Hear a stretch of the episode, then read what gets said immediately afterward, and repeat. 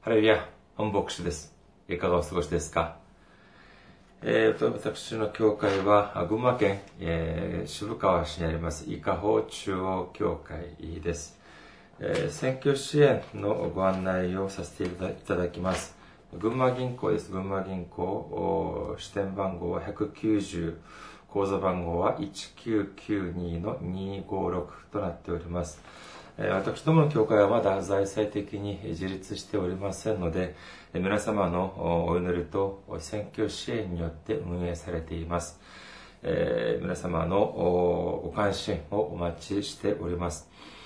今日の御言葉を見てみます。今日の御言葉は創世記、創世記1章27節から30節までの御言葉です。創世記1章27節から30節までです。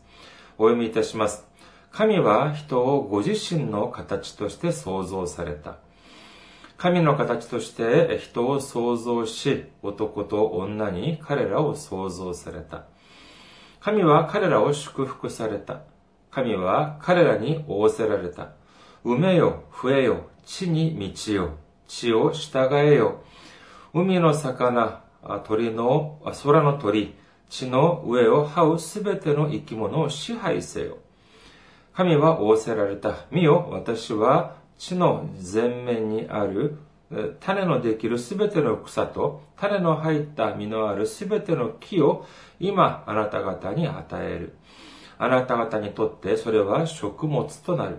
また生きる命のある地のすべての獣、空のすべての鳥、地の上を這うすべてのもののためにすべての緑の草を食物として与える。するとそのようになった。アメン。ハレルヤ。神様を愛する方はアメンと告白しましょう。アメン。今日は皆様と一緒に神様の御国の回復というメッセテーマで恵みを分かち合いたいと思います。創世記一章には私たちがよく知っているように神様が天地万物を創造されました。まず第一日目は神様は光を創造され、そして光と闇を分かちます。分けました。そして、えー二日目は空と海をお作りになります。三日目は、その海の中から陸が現れるようになさいました。そして、様々な植物をお作りになります。4日目は太陽と月と、そして数多くの星を作られました。そして5日目は空には鳥、そして海には海の生物をお作りになりました。そして、天地創造の最終日、6日目になります。6日目は、この日は、陸地に様々な生物をお作りになりました。そして、それだけではありません。最後に、え何をお作りになりましたかそうです。人間を作り、今、お作りになりました。創造されました。それが、まあ、今日の御言葉の部分であります。もちろん、この後には、細かくその人間の創造についての内容がありますが、今日のこの本文にの中にもですね、人間の創造の革新的な内容が含まれております。しかし、この御言葉は単純にどのようにして人を作りになったかという説明だけにとどまりません。この御言葉の中にはですね、神様が私たちに対するとても大きな夢を持っている、お持ちになっているということがわかるということなんです。今日はこの御言葉にによってですね、神様が私たちに、神様の私たちに対する大きな恵み、そして大きな夢を分かち合うことができる時間でなりますようにお祈りいたします。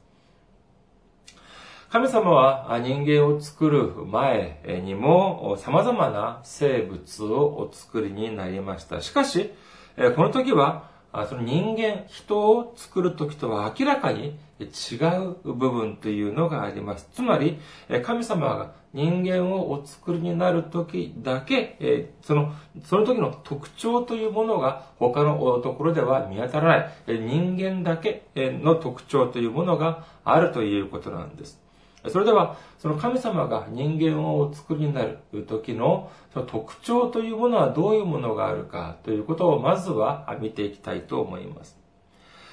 人間を創造された時、お作りになった時の大きな特徴。まず第一は、神様が、神様のその形として人を創造したというふうに書かれています。27節をもう一度見てみましょう。創世記1章27節です。神は人をご自身の形として創造された。神の形として人を創造し、男と女に彼らを創造された。神様は他の生物、他の生き物を創造されるときにはこのようなことをおっしゃいませんでした。しかし、神様は人間、人を作るときにだけは、このように、人、神の形として創造されたというふうに聖書に記されています。まあ私たちが、の目にはですね、人間と似ている動物、猿とかチンパンジーとかゴリラとかありますけれども、それはあくまで私たちが見る時にそういうふうに思われるだけであって、神様は神様の形、神の形として人以外に他の動物をお作りになったという記録はどこにもありません。人だけをその神様の形として作られたということなんです。これにはどういう意味があるでしょうか？単にえ顔、形だけをま神様に似ているように作った。それだけでしょうか？いいえ、違います。ここにはとても大きな意味が含まれていると言えます。例えば、二人がいます。そして二人は、あまあ、顔形が似ています。えそれ、それそれを見てみるとでも年配は大体似ている。年頃が似ている。じゃあ他の人たちはその二人を見てどういうふうに思うでしょうか何も言わなくても、あ、年が似ている。そして、えー、顔形も似ている。あじゃあ多分兄弟か姉妹同士だろうというふうに思うでしょう。しかしよく見ると、二人は少し年が離れている。まあ少なく見積もっても20から30は離れているように見える。すると、それを見る人はどういうふうに思うでしょうか。ああ、多分親子だな。というふうに思い、思うでしょう。どうしてそのように思うというふうに申し上げましたか？そうです。顔形が似ているからなんです。神様が私たちを作るときに、えその神様の形として人を創造されたというのは、単にその形が似ているということだけではなく、私たちを子として迎え入れるということが含まれているということなんです。ヨハネの福音書1章12から13を見てみましょう。ヨハネの福音書1章12節から13節しかし、この方を受け入れた人々、すなわち、その名を信じた人々には、神の子供となる特権をお与えになった。この人々は血によってではなく、肉の望むところでも、人の意志によってでもなく、ただ神によって生まれたのである。神様を信じて、そしてイエスの皆を受け入れた者たちには、神様の子供となる特権をお与えになったということなんです。いくら人間と似ている猿や他の動物があったとしても、そのような動物にはこのような神様の子供となる特権を与えたことがありません。ただ、神様の恵みによって唯一人間にだけこのような特権が与えられたということなんです。では次に、人間の創造に関する特徴、第2の特徴を見てみましょう。それは何かというと、神様から使命を受けたということなんです。使命、つまりやらなければならないことを受けたということなんです。今日のお見言葉28節を見てみましょう。創世記1章28節です。神は彼らを祝福された。神は彼らに仰せられた。埋めよ、増えよ、地に満ちよ、地を従えよ、海の魚、空の鳥、地の上を這うすべての生き物を支配せよ。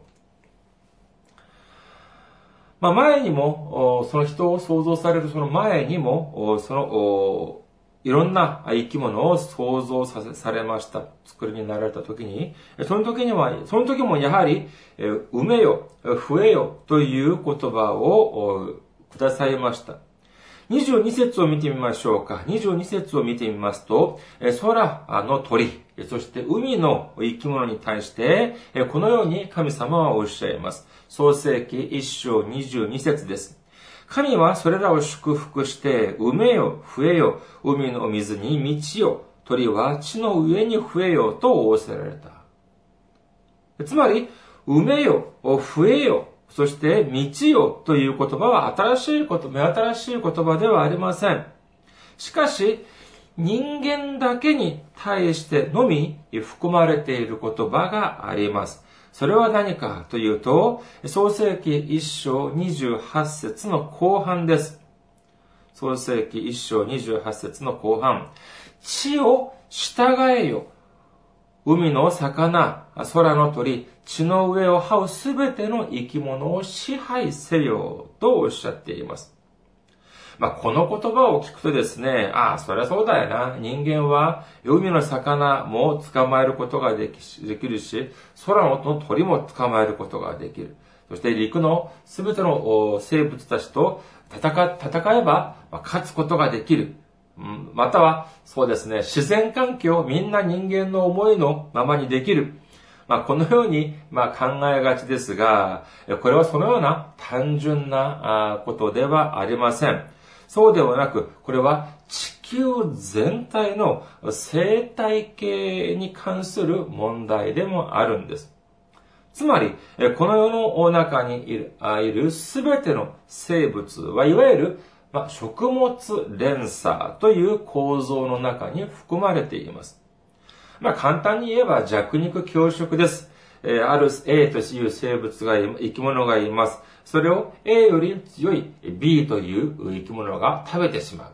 そして B は、その B よりもっと強い C という生き物が食べてしまう。そして C という生き物はどうなりますか？やはりもっと強い D という生き物に食べてしまう、食べられてしまう。で、このようにやって、まあ、そうですね、ピラミいわゆるピラミッド型という構造の、まあ、だんだんだんだん上の方に向かっていくわけです。じゃあ、この食物連鎖の頂点には何があるでしょう？こういうことを今日見るとですね、まあ、ど、どなたが、えー、いい小学校、いい中学校出ているかっていうのが、えー、わかるように、あんな、えー、分かったりもしますけれども、食物連鎖のピラミッドの頂点は何があるか？人間でしょうか？いえ、違います。人間ではありません。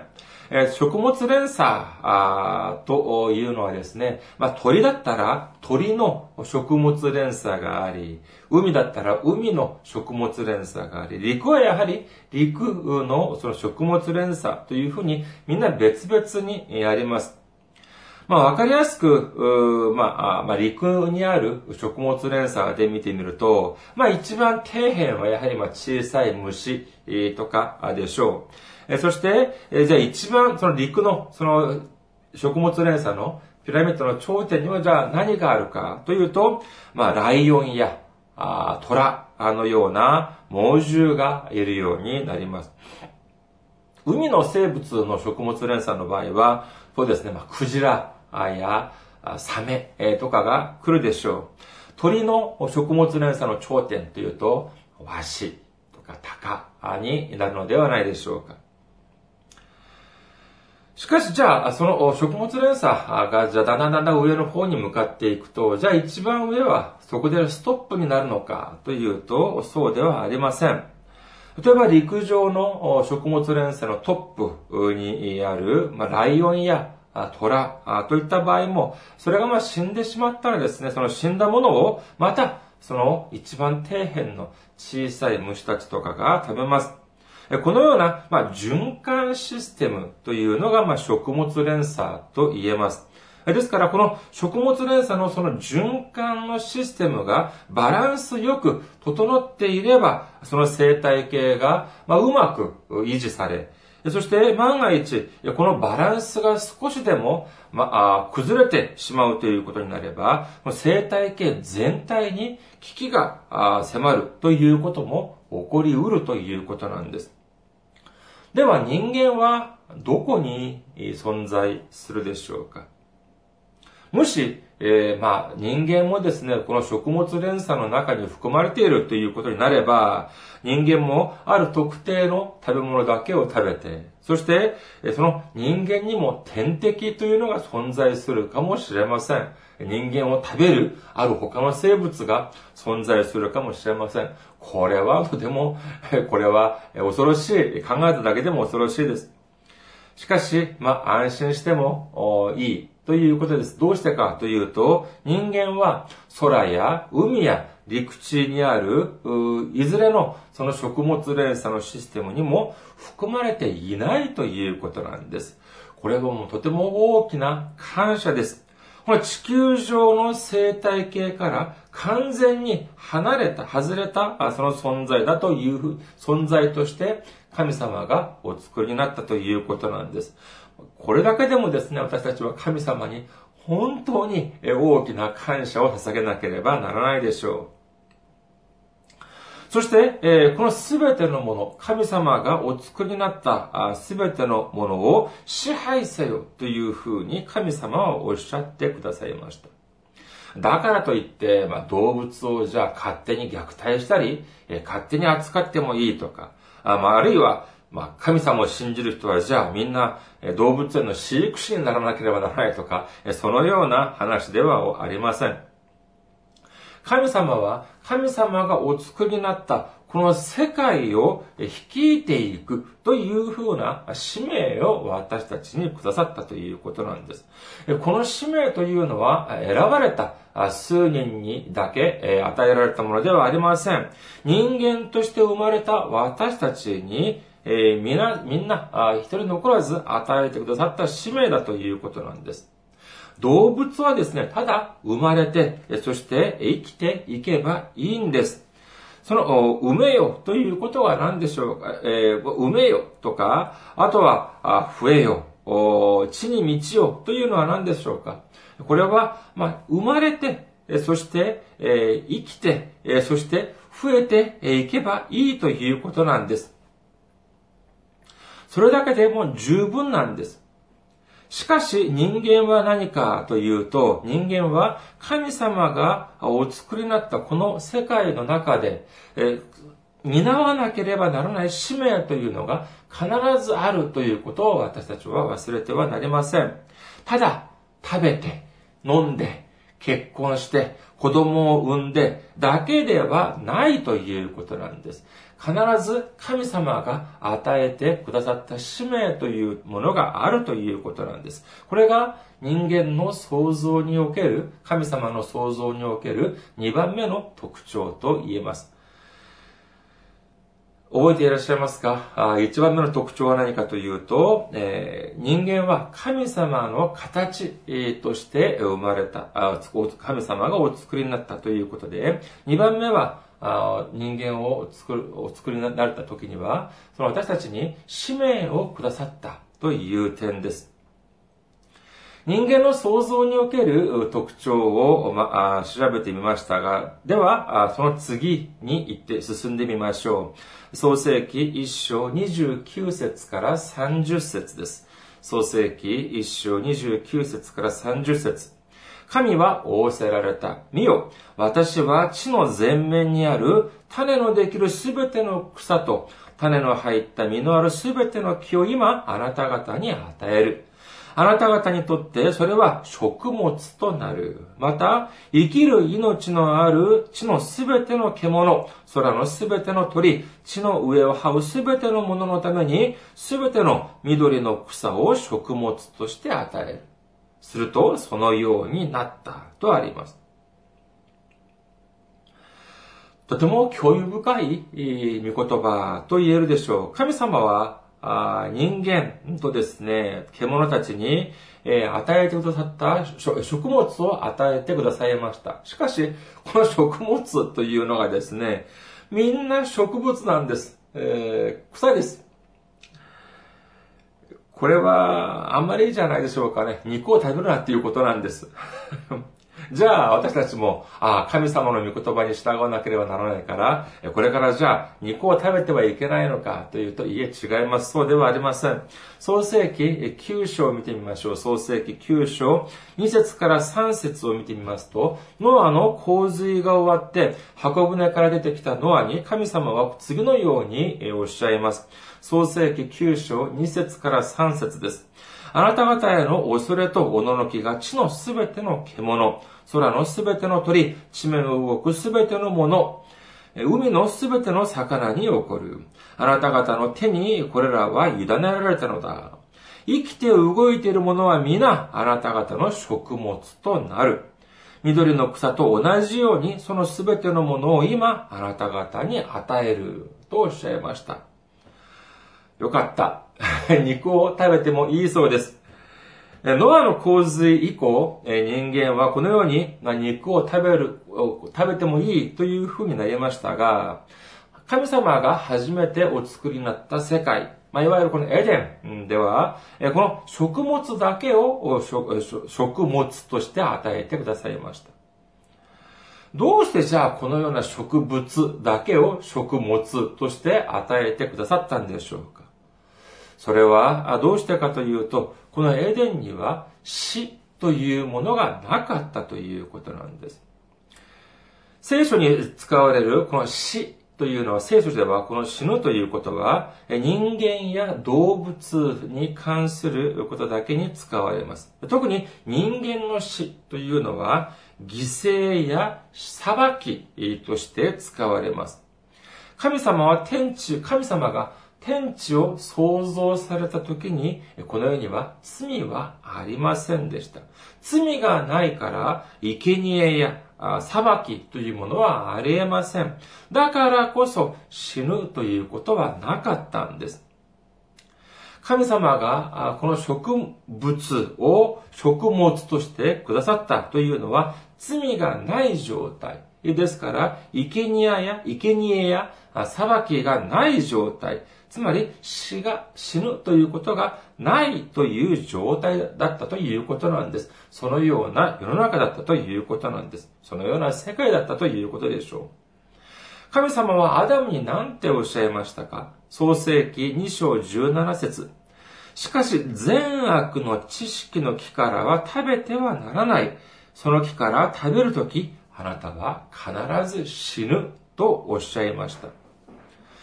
神様がこのようにおっしゃったにもかかわらず、人間は神様の命に背いて、善悪の知識の木の実を食べることによって、私たちの中に罪というものが入ってきてしまいます。その結果、人間はもう死ぬしかないというふうになってしまったわけです。30節を見てみますとですね、エデンでは人間だけになく、人間だけでなく、はじめはその動物たちにまで植物だけを食べ物として与えてくださいました。ですから、はじめは、すべての植物、すべての動物は、ま、まいわゆる、その、草食動物だったということがわかります。しかし、神様が創造して万物を支配しなければならない人間が罪を犯すことによって、あるいは全ての生態系が破壊されてしまったのかもしれません。まあ、聖書には具体的にいつからというは書かれていませんが、えー、これによって動物たちもいつからかお互いがお互いを食べるということになってしまったのです。動物だ、じゃあ動物だけがそうでしょうか？いえ、これは人間の世界にも弱肉強食というのが生まれてしまいます。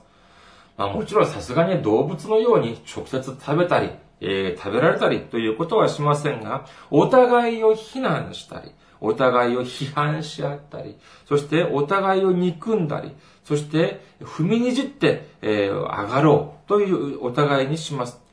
まあ、このようなことも、私たちの中、そもそもはというと、私たちの中にいる罪によって、起こるのではないかというふうに思われます。じゃあ、これが最後でしょうか？これでもう終わりでしょうか？いいえ、違います。聖書は回復の歴史でもあります。神様は回復を望んでおられます。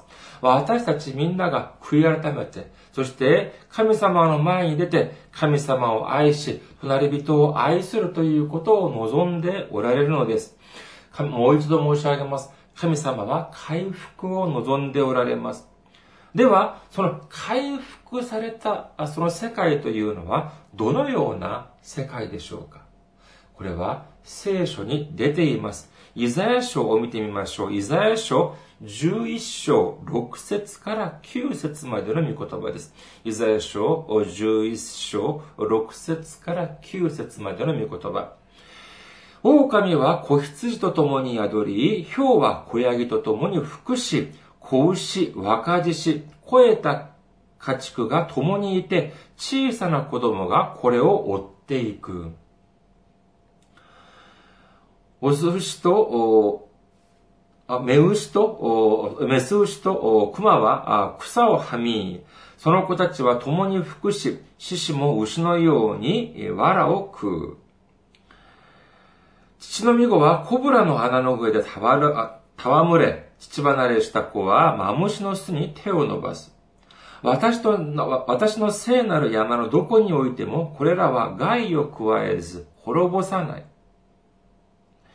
主を知ることが海を覆う水のように地に満ちるからである。皆さん、想像ができるでしょうか？狼や狼が幼い羊と共に遊んでいるということなんです。ライオンは牛のように草を食べるということなんです。そして、子供がですね、赤子が、小さな子供、その赤子がですね、父の、父のみ子が、コブラの穴の中へ戯れ、父離れした子はマムシの巣に手を伸ばすという風になっているんです。それでも全然全く問題がない。誰も害しない。害さないということなんです。誰も傷を負わないということなんです。まさしくこれが神様が回復されようというような世界というふうに言えるでしょう。このような世界必ず来ます。そして神様は回復をさせます。私たちは皆皆がこの平和の、このような平和である世の中を、世界を夢見ながら待つことが大事です。というふうに終わることもできますが、ただじゃあ私たちは待つだけでしょうか？いいえ、違います。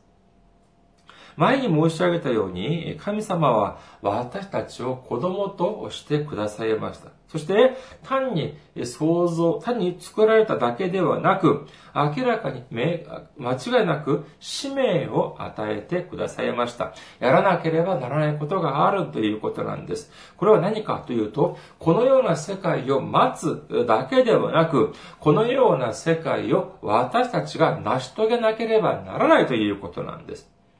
どういうふうにしてこのような世界を成し遂げることができるでしょうか？動物園の虎や、あそのライオンたちをみんな解き放すということが必要でしょうか？いや、違います。そんなことではありません。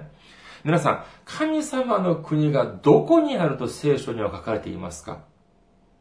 ルカの福音書17章21節を見てみましょう。ルカの福音書17章21節パリサイ人たちが神の国はいつ来るのかと尋ねたとき、イエスは彼らに答えた。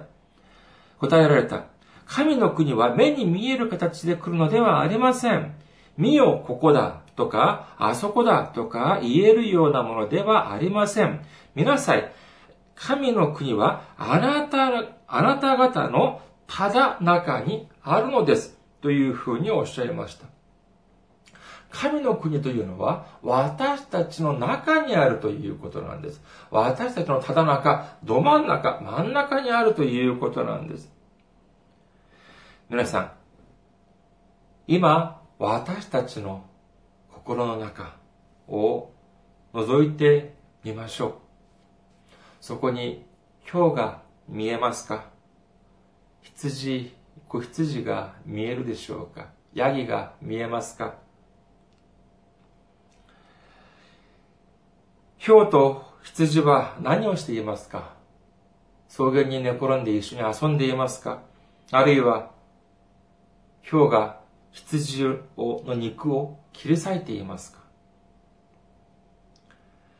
ライオンが牛のように草を食べていますか？あるいは、ライオンが牙を剥き出して子羊を食べていますか？父の、父の御子が蛇の泥、あの、あの中に手を入れて戯れていますか？それとも、毒蛇に噛まれて苦しみ、死んでいっているでしょうか？